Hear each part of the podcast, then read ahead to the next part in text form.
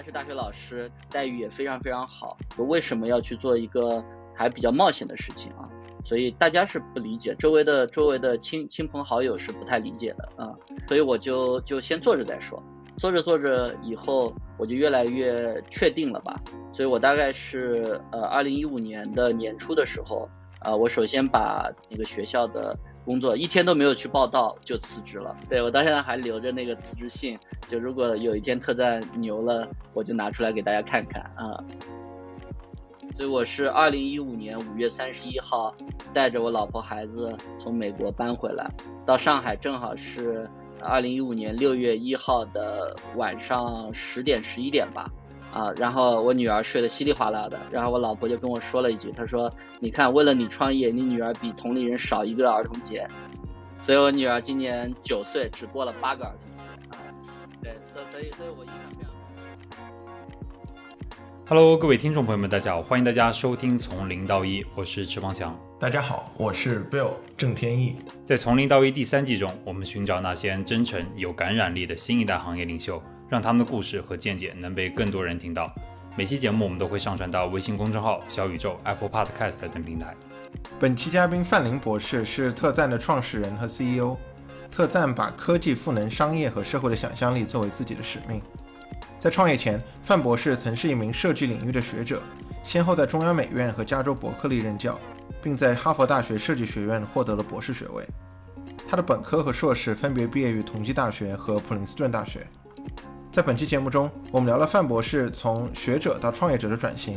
在创业中遇到的各类挑战，特赞发展的不同阶段和对未来的展望，以及对中国 SaaS 行业的观察等等各类话题。希望你会喜欢本期节目。范老师，欢迎来到从一到一。哎，Bill 你好，非常高兴。所以按照我们播客的惯例，一上来。啊，能不能先和我们讲一讲的成长经历是什么样的？最早的时候是在哪里长大？后来去哪里读书？我是在上海出生，然后但是我父母都是这个知青，所以很小的时候就跟着父母一起到了呃安徽的农村，然后之后去了广州，呃十六岁时候回到上海读的高中和大学，呃然后大学毕业以后去美国读研究生，然后再回到北京工作，呃然后再去美国读博士。然后现在呃最后落脚在上海做创业，但每一个地方都经历了六到七年的时间吧。因为我记得最早的时候，在这个 UX Coffee 的播客里面，当时听您说过，说您从小其实对艺术商业都很感兴趣。所以说您当时说，哎，很很小时候就想创业呢，还是说当时觉得说可能更想走一个学术的道路？呃，我父母都是大学老师，然后父母都是美术学院的呃老师，所以我从小在。一个呃，就是不同的美术学院生活吧，然后所以对艺术是耳闻目染，而且呃，其实自己也特别喜欢，呃，但是那个时代的父母吧，大概希望孩子还是学好数理化，走遍天下都不怕，呃，对，所以呃，我自己学的专业肯定都是偏理工科的，啊，所以当时呃读呃大学的时候就选了一个离艺术最近的理工科吧，就是建筑学啊。所以一路都是希望这个文理兼修，左右脑能够并重啊。然后呃，创业这个事情其实呃可能比我读大学还要早一点。呃，当时十五六岁的时候吧，其实就开始呃看呃那个时候的这个第一代的这种互联网。当时特别喜欢一个公司叫 Napster，Napster 就是在呃网上大家可以共享呃音乐，最后当然因为版权的原因关掉了哈。然后，但 Napster 的一个创始人后来就成为了 Facebook 的这个呃天使投资人和总裁啊，所以当时就特别喜欢呃硅谷的这些很有创造力的东西，就在想我我我当时我记得我父亲问我，他说，哎，你学建筑是不是呃想成为这个贝聿铭啊，这个华人最最有名的这个建筑师？我说我可能感兴趣建筑，但是我自己觉得呃工作上最成功的，如果成为比尔盖茨就好了啊。可能当时很无意的一句话啊，但是呃，事实上呃，可能在那个时候就在想创业这些事儿吧。但阴差阳错，呃，到三十多岁才开始真的创业，呃，之前都是感兴趣这些事情。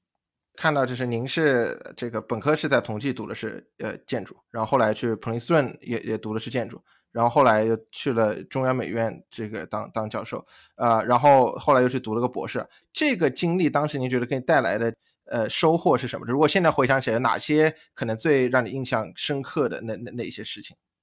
对，呃，我觉得读书，呃，有时候是有一个惯性的。学学建筑，确实我真的非常非常喜欢，呃，原因刚刚也说了，呃，然后学的过程当中呢，当然有很多自己喜欢想学的，觉得预期，呃，应该学到的，事实上在学校这个环境里不一定真的都能学到。所以本科毕业的时候，进呃，就是有机会，呃，跟好几位很著名的这个建筑师求学哈。呃，但是最打动我的其实是在呃高中和本科的时候，当时在读的一些建筑师写的书啊，这些书呢其实和呃和建筑又不是那么有关。比如说高中时候读了一本书叫《数字化生存》啊，当时那个作者是这个 Nicholas Negroponte 呃，就是 MIT 媒体实验室的这个创始人。看着他介绍上面写的叫呃建筑系的老师啊。但事实上，这个这个他做的事情，呃，不并不代表是盖房子啊。然后大学的时候读了很多这个克里斯托弗亚历山大的书啊，后来意识到这个呃他的很多工作对计算机的这个编程语言，尤其是基于对象的编程，其实有很大的影响啊，也影响了我当时最喜欢玩的一个游戏，就是模拟城市的建立。啊，然后 Wikipedia 等等，这些都是很受这克里斯托弗亚历山大这种所 Pattern Language 的影响哈，所以当时就开始一边呢在学校学着呃这个这个建筑学的这种比较经典的教育吧，另外一边就是被亚历山大、被尼格罗庞蒂，包括被福勒，就是这些人呃影响着，所以当时就想出国啊，就就去了普林斯顿，所以普林斯顿呢就有机会去把自己暴露在。呃，更多元的这个知识范畴里边，而且普林斯顿也比较强调呃个体的成长，所以最后没有人真的真的做经典的这个建筑，大家都是以从建筑学出发啊。我自己的毕业论文其实做了很多呃和这个人机交互有关的东西。当时我的毕业论文的一部分很像那个后来还挺出名的一个创业项目叫 Pressy，就是那个会动来动去的那个 PPT 哈，所以当当时反正就就就开始在学校里边就开始这样的摸索吧，然后呃当然毕业的时候是非常困惑的啊，因为过去在学校里边被被保护的比较好，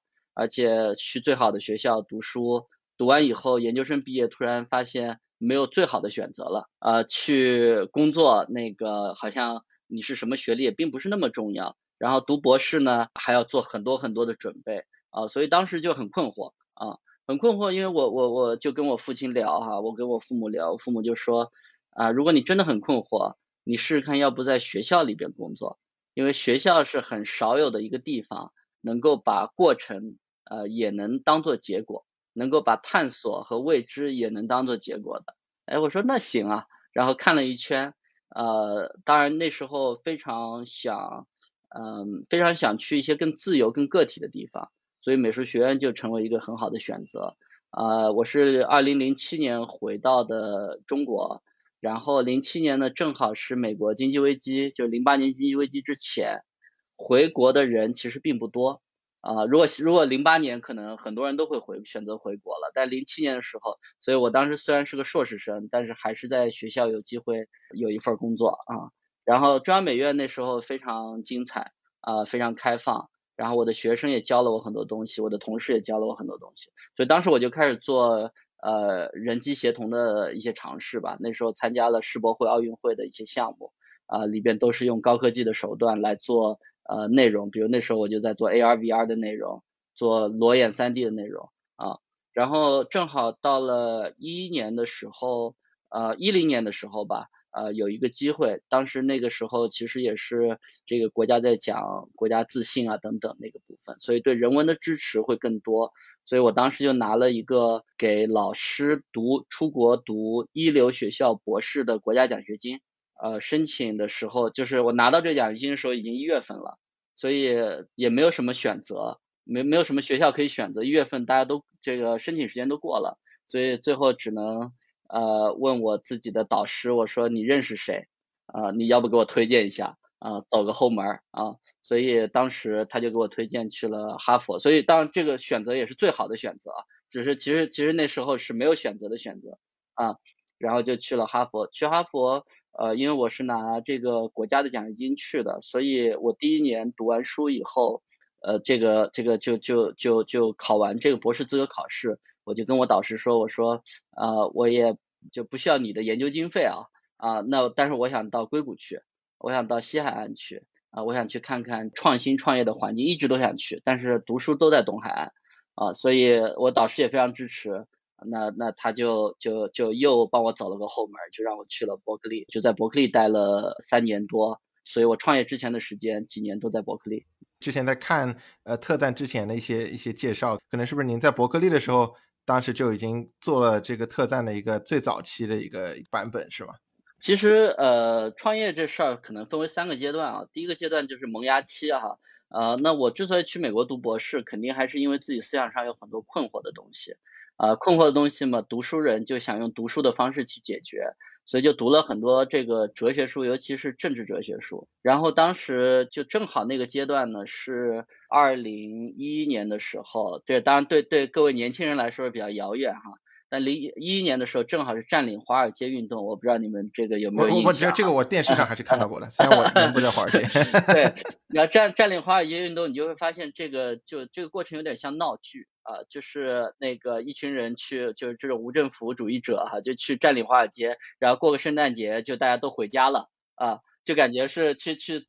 过了个 happy hour 啊，对对对对对，所以所以我自己就对这种政治哲学啊等等的东西就开始产生怀疑，我就说感觉好像这个抗议运动改良就原来的这种形式效果都很糟糕，就不适合这一代人。然后在那个时候呢，正好哈佛呢是是个创业的不算领先者，呃，斯坦福 MIT 肯定是更领先的啊，Berkeley 也是更领先的，所以哈佛一直很想能够把创新做上去，所以当时呢。就就就在哈佛商学院成立了一个给全校用的叫创新实验室 Innovation Lab，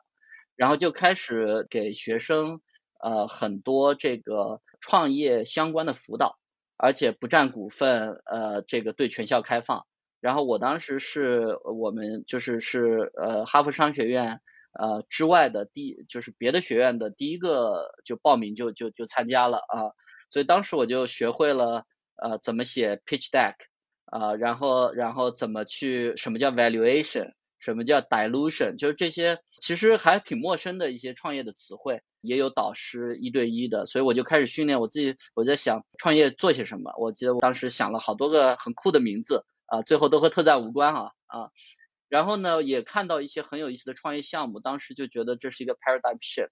呃，二零一一年、一二年的时候，你想那时候看到了 Airbnb，看到了 Uber，这都是成功的哈。那时候还看到了一些不那么成功的，有一家公司叫 Quirky，有一家公司叫 Shapeway，Shapeway 就是呃 3D 打印的工厂，Quirky 就是一个众包来做产品研发的一个系统，都是在当时非常出名的这这个创业公司，但这两家都死的非常惨烈啊。还有 Fab，F-A-B，Fab 啊。都死得非常惨烈，当时就觉得哦，原来这么酷。政治哲学里边说的这个产权矛盾，原来共享经济通过做一个产品是可以解决的啊，所以当时就觉得非常乐观，呃，就是通过技术，然后产生新的商业模式，呃，产生新的产品，这些产品通过呃这个智能手机呃 A P P 的一个应用，能够潜移默化的改变每个人的行为。原来不需要读红宝书的，原来不需要。每个人都去呃接受呃哲学教育，就能通过行为的改变，然后产生一些变化啊，所以当时就对创业充满了乐观啊，所以这是第一个阶段。所以哈佛我说就是好的学校，并不是你知道要学什么，你在里边学到东西，这叫好学校，而是你突然不知道要学什么，这个地方还能够支持你啊，我觉得这个这个就是好学校啊。然后所以第这是第一个阶段，就在哈佛的阶段。那么在 Berkeley 的阶段呢，其实有机会就去接触到很多正在创业或者在这些互联网公司里面工作的人啊，那这个过程里边其实让我自己开始想，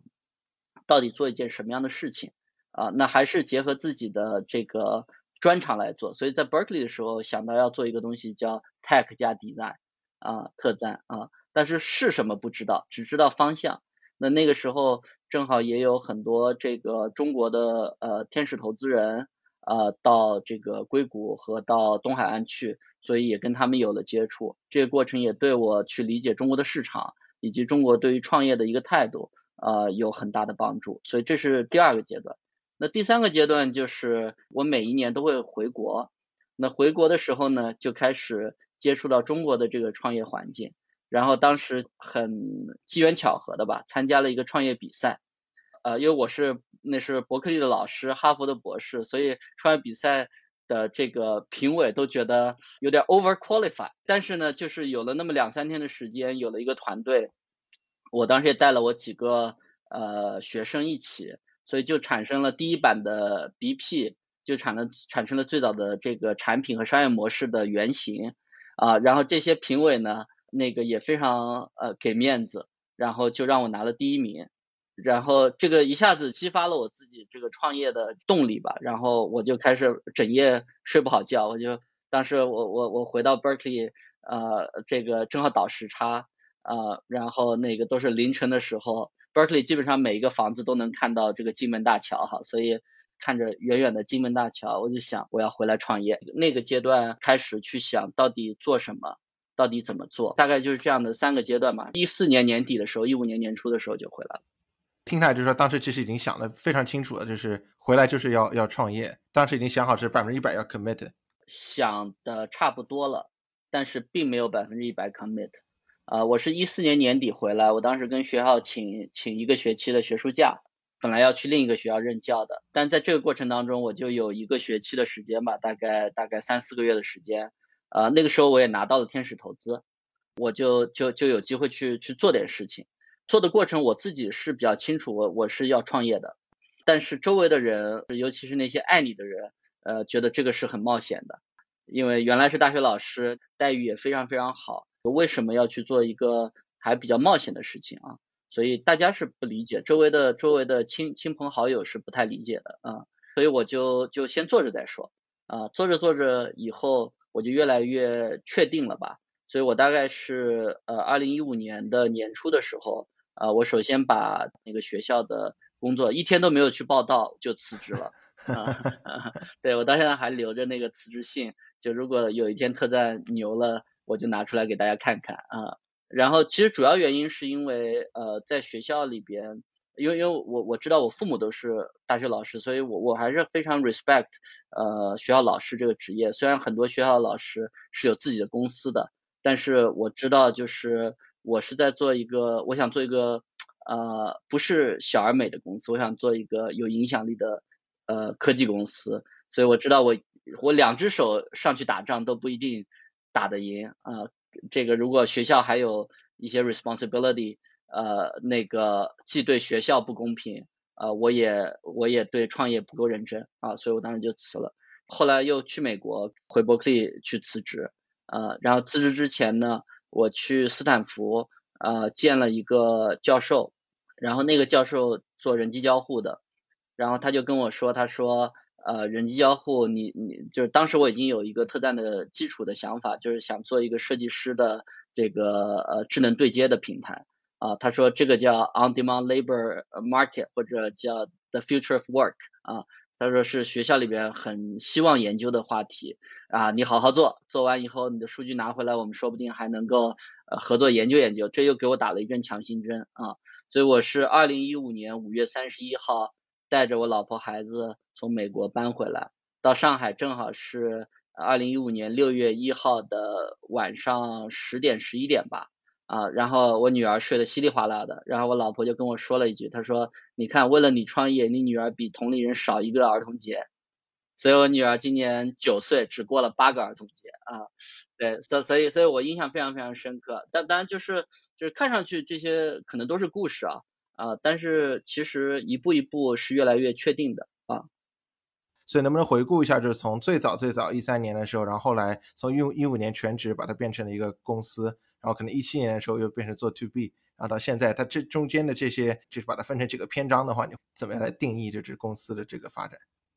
对，其实呃，特赞的开始到现在，就我们的初心是没有什么改变的，我们都是希望用技术能够呃帮助呃设计和创意的行业啊，所以这个起点是到现在都没有变化过的。那么呃至于呃它以什么形态，可能也和我们对于商业的理解和对技术的理解越来越深，会慢慢慢慢的这个呃有延展啊。最早的时候其实很简单，就是呃那个二零一四一五年创业的这个时候啊，基本上每一个行业都觉得有一个重新用 Uber 的方式做一遍的机会啊，所以你应该听说过当时那个 Wired Magazine 连线杂志写过文章，就是每个行业都可以被 Ubernize 啊，所以我们当时想的也很简单，就是我们能不能做一个呃设计行业的智能对接的平台。啊，我们看到大概有两千万的这个优秀的呃创意的个体，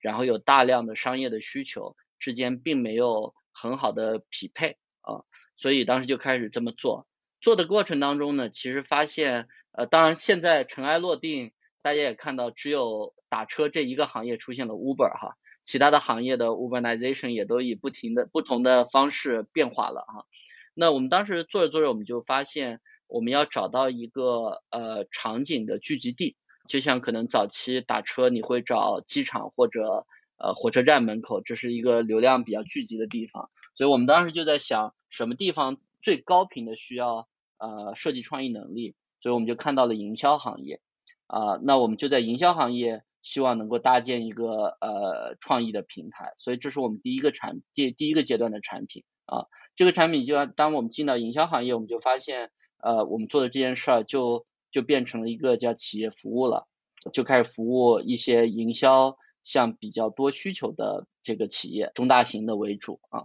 那么在这这个过程里边呢，我们越来越多的就发现，大家对于创意的使用啊，越来越多的从原来只是一个人文类的，就是比如说强调想法啊，强调创意的，其实慢慢慢慢的也开始用一些文理兼修的方式。比如说，创意是可以被呃优化的，可以被测试的，呃，可以被生成的，可以被分类的、分析的啊。我们其实觉得，创意越多，越有可能可以呃用左脑的方式呃来做一些事情，就是文理兼修的方式来做一些事情。所以我们当时就就就想了第二、第三这个产品的深化吧。第二个就是呃能不能用一些人工智能的技术，让一些创意的东西能够更高效的生产出来。从而能够让创作者能够让设计师呃花更多时间来来想他自己的创造性的工作，而不是重复性的工作。所以我们就从一七年开始呃做设计人工智能方面的探索，主要是在呃这个数字媒体上，比如说电商场景里边去做大量的内容的延展和生成啊。这个过程里边我们就发现底层其实是需要把设计能够做数据化的。啊，设设计的数据化就需要呃建一个设计的这个数据库、知识图谱之类的东西啊，所以我们就开始做数据集和知识图谱啊。那我们就想每一个企业可能都应该有自己的一个内容的呃科技的这个 stack，下面都应该有自己的制图，每年花这么多钱做内容、投放内容，对吧？所以我们就开始有了第三个产品，就叫内容的数据资产管理啊，就是相当于帮每一个企业建立自己的内容数据库。从而能够进行管理，能够进行协作，能够进行呃分析、优化等等啊。所以这个过程做完，呃，我们就觉得自己应该变成一个创意内容的基础服务啊，就像这个这个就是每一个企业、每一个创作者都可以接到这个基础服务里边来，能够让创造力。变为呃运算力或者变为这个数据和平台的东西啊，所以我们就说我们能不能探索一下呃怎么做成一个创意内容或者创意资源的 digital infrastructure 啊，那当然现在还在做的过程当中哈啊，但是这个就变成了呃我们自己现在呃特别有 passion 的呃这个方向。就是现在能不能比如说举一个例子，比如说这个快消品的公司，就是他们是怎么样跟特赞合作？就说这个就是你帮他们做这个数字资产的管理也好，用 AI 做设计也好，这个具体跟他们的这个打交道过程中会会发生什么？比如说一个快消品公司啊，它每一个新品都需要在呃线上线下的渠道进行上架，对吧？然后上架过程当中，其实每一次上架都有大量的呃内容，比如说在天猫上架要有头图，要有视频等等，对吧？所以呃，相当于呃商品有商品的数字货架去管它的库存，那每一个商品背后都对应了它的内容货架啊，这个是我们来做的，这就叫数据资产管理。那么内容货架里边就会发现有些内容呃是空着的，那就需要制作；那有些内容表现不好，需要替换。有些内容是呃渠道规范，比如说天猫今年的双十一有了新的要求啊，那这些上面的这个渠道规范发生了改变，那可能就用人工智能的方式就可以让你的所有内容自动适应到那个渠道规范里边去。那比如说最近有有一些明星出现一些绯闻，那那企业需要把所有和这个明星相关的内容一键能够下架，能够找到并且下架。那这个需要这个用人工智能的方式去进行呃搜索，去进行查找，去进行替换和操作啊，这就是这些企业呃用我们的一些场景吧。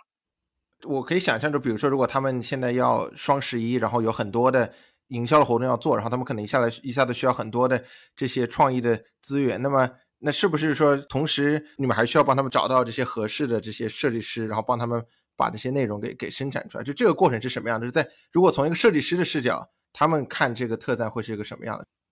对，呃，就是如果这些企业能够用我们的数据资产管理，把它的内容的库存情况排盘清楚，对吧？那就知道应该做什么样的内容，呃，会更有效。那他可能会用各种方式去做这个内容，比如说，呃，找自己的供应商来做，啊，或者对接到特赞的平台来做。那如果他选择对接到特赞平台来做的话，那我们是用一个我们叫叫呃服务产品化哈，就是我们会把所有的创意呃服务都像 SKU 一样，一个个 SKU 一样呃这个呃让企业能够进行呃采买啊采买这个 SKU 背后呢是呃多样的创意方的个创意啊和标准化的这个服务的流程和交付的标准啊其实就像。那个一个 A P P Store 一样，数据是标准的，付费是标准的，法务是标准的，但是每一个创作者呃创作的内容是差异化的，所以这这我们就是一个创意的 A P P Store 吧。那么对于创创创意方来说，那它可以很低成本的呃只需要做好创意就可以接入到这些中大型企业里边去。原来比如说要经过一个复杂的采购流程啊，要有账期，然后要有各种各样的这个这个过程，但现在。呃，就像那个小小的个人和大到腾讯都都会把自己做的 A P P 放到 A P P Store 上一样，对吧？啊，那那那在我们这个场景里边也是，呃，我们其实标准化了呃企业和各种各样创意方对接的这样的一个一个渠道吧。对，所以其实我我好奇，就是说现在就如果为为客户创造价值，有多少是因为有了这些设计师的供应商，然后有多少是因为有了这些这个 SaaS 的这个工具？但你不需要 share 具体的数字，但如果这是一个大的 sense 上来说，对我我们一直觉得数字基建啊，就是生产和管理是放在一起的啊，因为管理的好，所以他知道怎么更有效的生产，因为生产的好，所以他能够更有效的去做测试，所以这个是一个闭环啊。呃，所以我们呃大概现在有两百个大型的企业，所谓大型企业就是像联合利华、像雀巢、像阿里、像字节这样的客户在使用我们，然后有几千个中小型企业在跟我们合作，然后创意方的层面是我们创意方其实都是小 B 啊，就是工作室，大概现在有五万家的创意方在特赞的平台上。说如果说之后有更多的这个人工智能的东西可以运用到这些呃设计上，那对于这些创意方来说，就是五万的这些小 B 来说，他们的这个日常的这些设计的工作会有什么样的变化？对我举两个场景吧，第一个就是原来比如说一个创意方，他既需要完成创意本身，也需要完成这个创意在不同渠道的适配。比如说今天我做了一个一个视频，但是要投在二十个不同的媒介上啊，抖音和快手。它的渠道规范肯定不一样，有些是十五秒钟的，有些是一分钟的，有些可能能做三分钟的，有些可能是三十秒的，对吧？啊，所以各不相同的这个渠道规范。那过去是前面和后边都是人做的，那么我们现在希望做的事情啊，是前面创造的力的部分，那肯定是人做的，但是后边这个适配的部分，机器可以大大的提高效率，最终可能完全可以交给机器做。那么这个投放出去以后，事实上会有大量的数据回来的，回来以后这些数据又可以指导创作者去优化他未来的创意啊，所以我们希望搭建一个就是从内容到就是创意到创意的工作流到创意的管理，然后到创意的数据表现之后反过来再去赋能创作者在商业场景里这样的闭环。最早开始的时候其实并没有完全的寻找呃明确的商业场景。所以在这个过程当中，当我们其实其实，在商业场景里边，呃，做的更深以后，确实，呃，还有一部分的创作者，其实他并不需要呃商业化。那这部分我们其实，在合作的过程当中，呃，逐步逐步，我们对他们价值就没有原来那么大了。不需要商业化，就是说他可能本身做这个东西更多是出于表达自我的需求。对对对对对，啊，他不需要说这个东西要赚钱，啊，他可能就是兴趣，这可能更像是现在自发的做做这个事情的人。原来他可能在特赞社区里边还会呃比较活跃，但是现在我们会把自己更多的呃精力去兜这个商业的闭环，就是从从创意到它的商业价值之间这个闭环啊，所以这部分的创作者可能在我们这里寻找到价值就会减少。你刚刚讲到说，这个对创作者来说，他也可以知道自己设计这些内容在投放出去之后的效果是是什么样的。就能不能举一个具体例子，说究竟能具体看到些什么东西？就比如说它的这个点击量是多少，或者转化率是多少？就它它到底能会看到个什么东西？其实这个东西也没有那么神奇啊，我们没有任何神奇的技术，我们有的技术是这些平台开放给第三方的 API 接口啊，所以比如说阿里系啊，我们就能看见。通过阿里妈妈投放出去内容的有多少展示，有多少点击，呃，有多少购买，就这些数字，在视频的一些平台里边，我们甚至能够看到哪个点跳出最多，哪个点关注最多等等。所以这些都是平台提供给我们的接口，我们可以把它 visualize，呃，成就是跨平台可以在一个地方聚合，聚合完以后可以给给内容的需求方，也就是说。呃，这些客户里边管内容的人，然后这些客户管内容的人会 synthesize 成一些呃内容的 insight，这些 insight 可以为下一次创作内容提供 insight。就所以你们会也会用这些数据来对那些供应商做一个类似于打分吗？就比如说他这次表现好的话，就可以有一个这个不会。呃，原因是因为我觉得呃创作哈本来就是一个人文的东西，它应该是很多元的，呃效果好坏。这只是一个因素，但但并不代表说呃是唯一的因素，所以我们不希望把这种 correlation 做的这么强啊。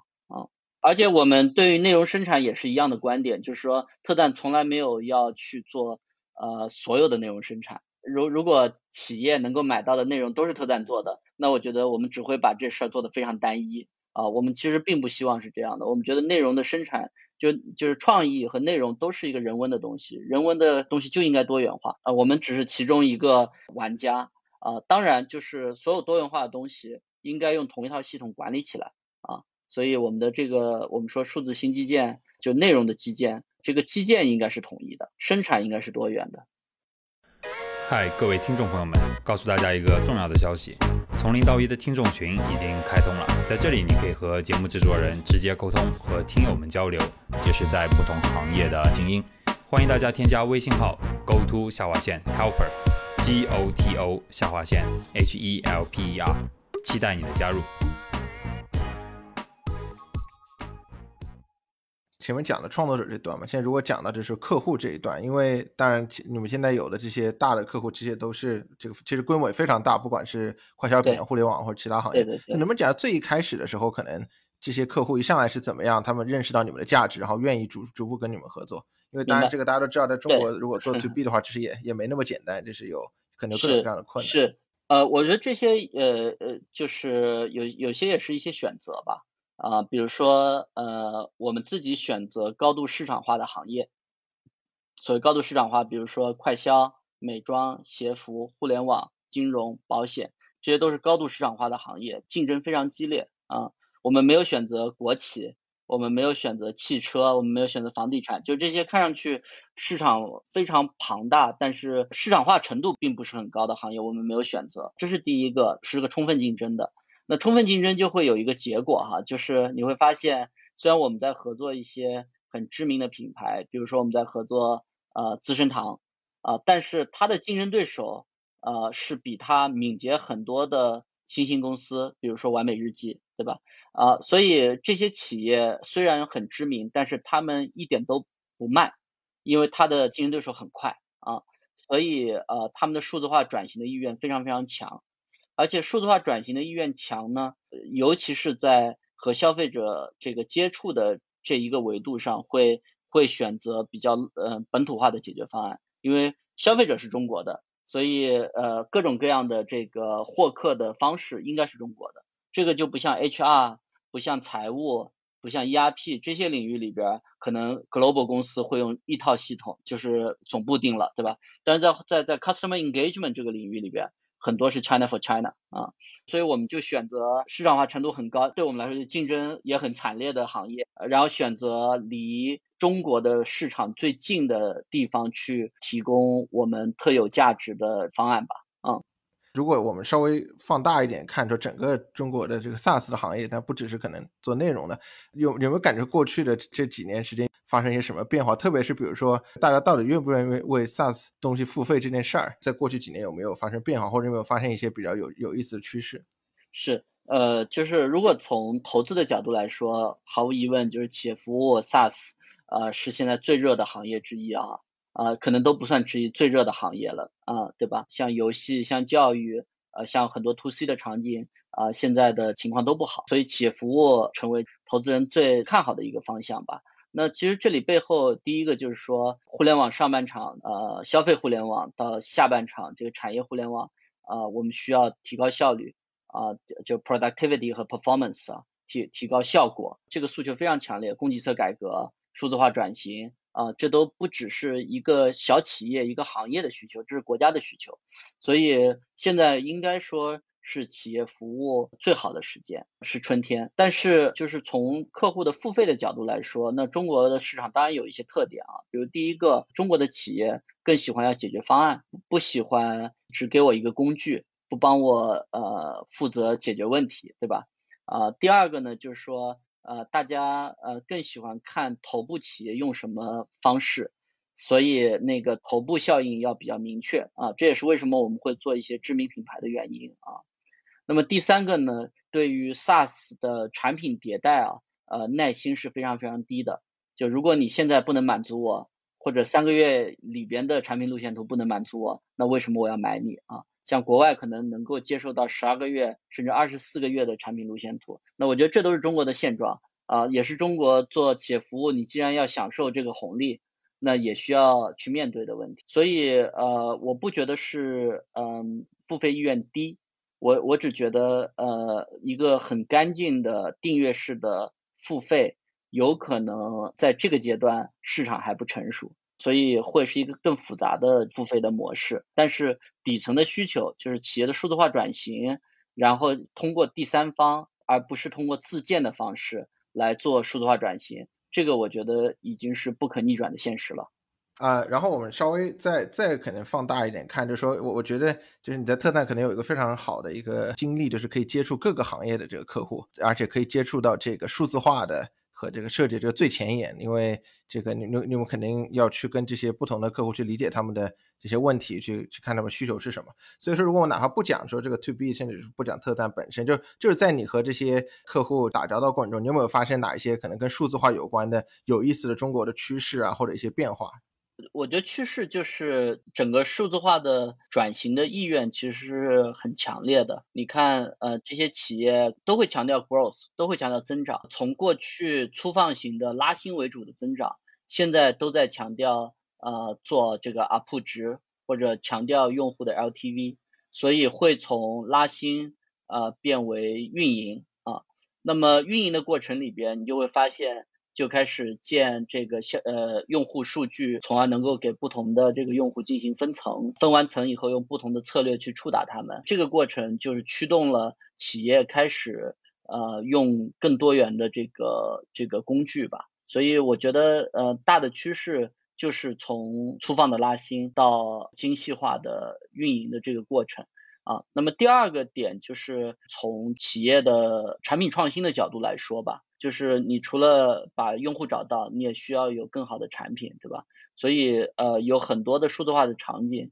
其实在做呃更敏捷的产品开发啊，然后更快的产品测试啊，其实本质上就是从过去很明确的长期的计划，要变成更短期呃更多的这个测试型的呃增长策略啊，我觉得这些是我看到这些大企业试试图啊通过数字化的方式。能够变得呃更有增长的能力的这个过程啊，我我们稍微转化一下话题来讲讲，就是说跟这个创业本身有关系的一些东西。最早一开始的时候，特赞的这个一早早期的员工，就包括创始人，然后可能一开始几个人是是怎么样招募到的？其实这个第最早员工是最难的哈，所以就是一群相信你的人吧。其实背景也都不是非常亮丽的，所以我最早的同事都是我的学生或者我学生的同学这样的一些人啊，所以就是信我的人吧啊。随着这公司的这个这个扩张，包括中间可能会有一些转型，就不知道在这个过程中有没有碰到过一些挑战，不管是组织上的也好，或者是其他方面的。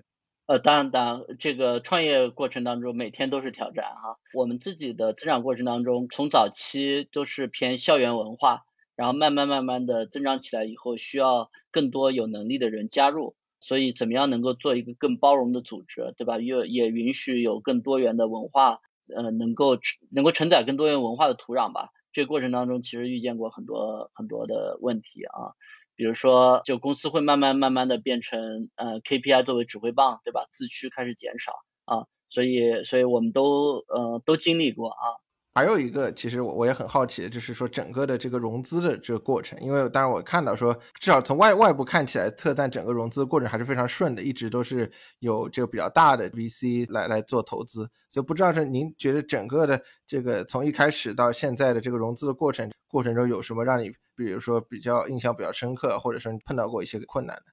对，融融融资其实没有那么顺利啊，特赞整体的融资来说，呃，我们只是最终都顺利了。啊，但是过程都是很艰难的。呃，当时天使轮的时候做了一个选择，呃，选择拿这个线性资本，就是呃王怀的钱，其实我放弃了 IDG 的钱，所以当时其实就想选一个跟我们一样早期的，然后在产品技术上有更深理解的啊，所以天使是比较顺利的啊。然后那个 A 轮的时候，正好是一六一五年年底，一六年年初是人民币 A 股的股灾。所以那个时候，大概我的 A 轮，呃，我是聊了差不多上百个投资人吧，我觉得应该有的啊。当然，就是我聊的第一个是红杉，最后给我钱的也是红杉啊。当然，这这个过程其实没那么顺利。呃，这这这里就不讲到这个，就不讲太多融资的 detail。但是我觉得，我我们自己在融资的过程当中，其实还是蛮关注，呃，就是和什么样的投资人在一起的。啊，所以我很多时候选择会优先选择那个投资人，再会选择这个投资人背后的机构，然后才会想估值啊等等这些这些问题吧。所以我们每一个阶段都能找到对我们有独特理解的投资人啊。特赞不是一个共识项目，就是呃出来融资很多很多人会抢上来那种啊，很多时候都是聊着聊着，有些人可能找不到对标。呃，美国公司的对标，那他他就很难理解我们啊。我也见过有些投资人跟我跟跟我说，他说你的这增长 too good to be true 啊，就他他他不理解为什么我们这个模式这么少的人可以增长，对吧？呃，所以他就投不了。那那那有些投资人呢，越聊，不管是团队、市场，还是我们的产品或者某些客户的反馈，一下子让他解开，就是让他吸引住了啊。所以即使有很多困惑。啊，他还是觉得值得，值得这个投入啊，所以我我对我自己的这个呃整个董事会投资人的这个团体，我都还觉得挺自豪的啊，从他们身上学到很多，也给了我很多坚定的支持。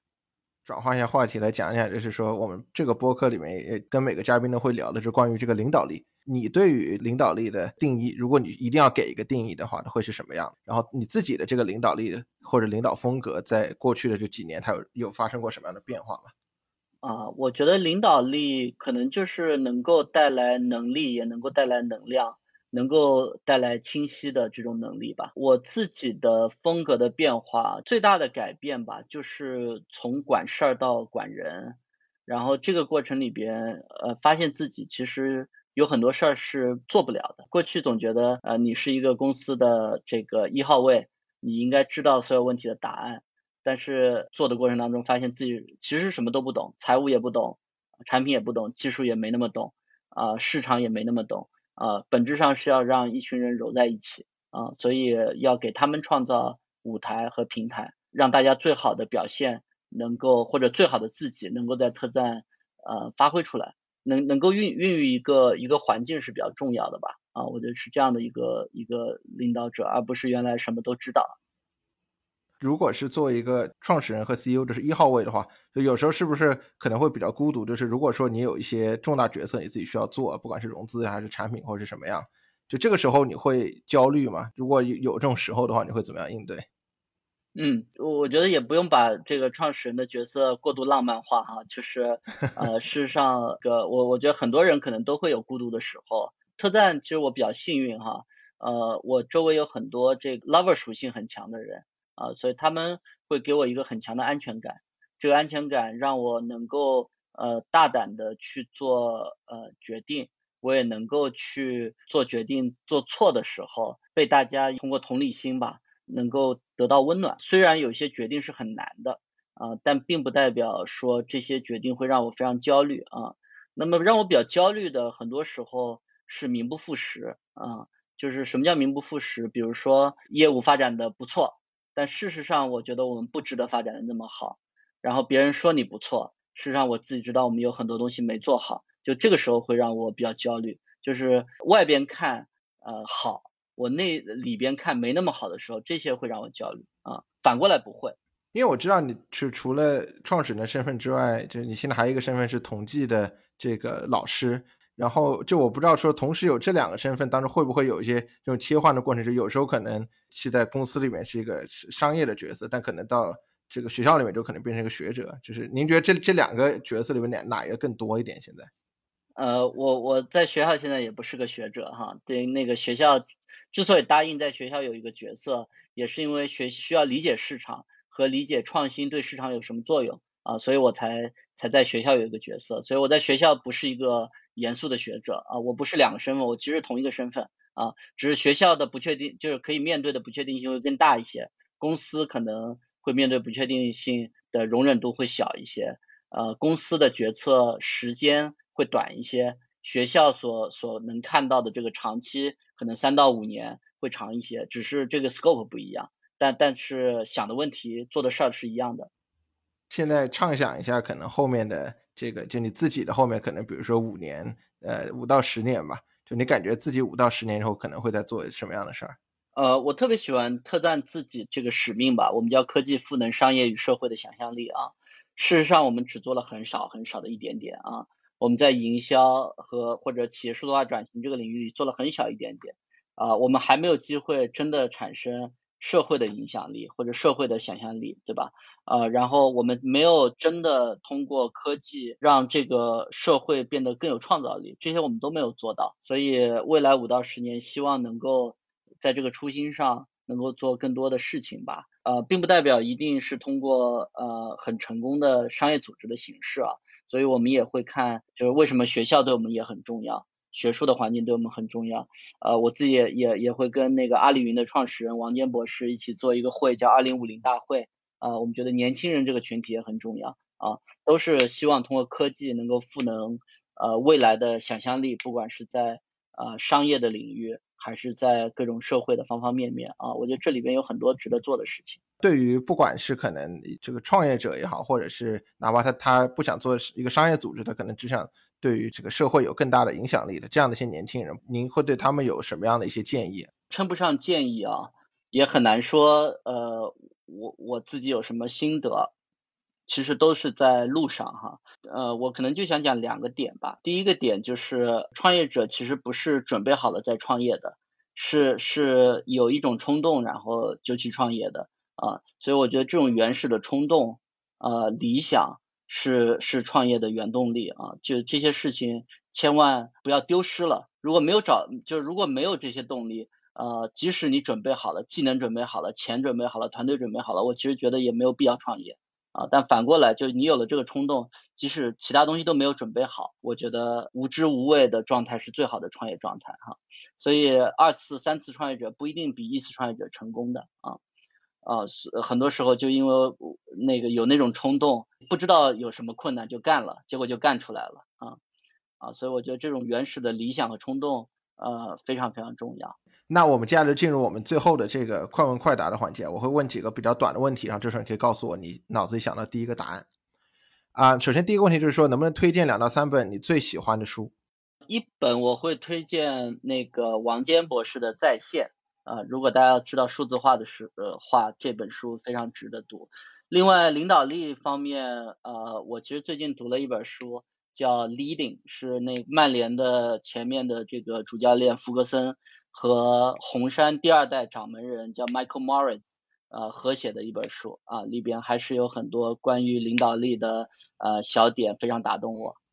你最喜欢的家乡食物是什么？糖醋小排。然后你有最敬仰的创业者吗？或者是这个企业家，就是商业的人物？呃，乔布斯吧。如果是商业之外呢？如果一定要选一个？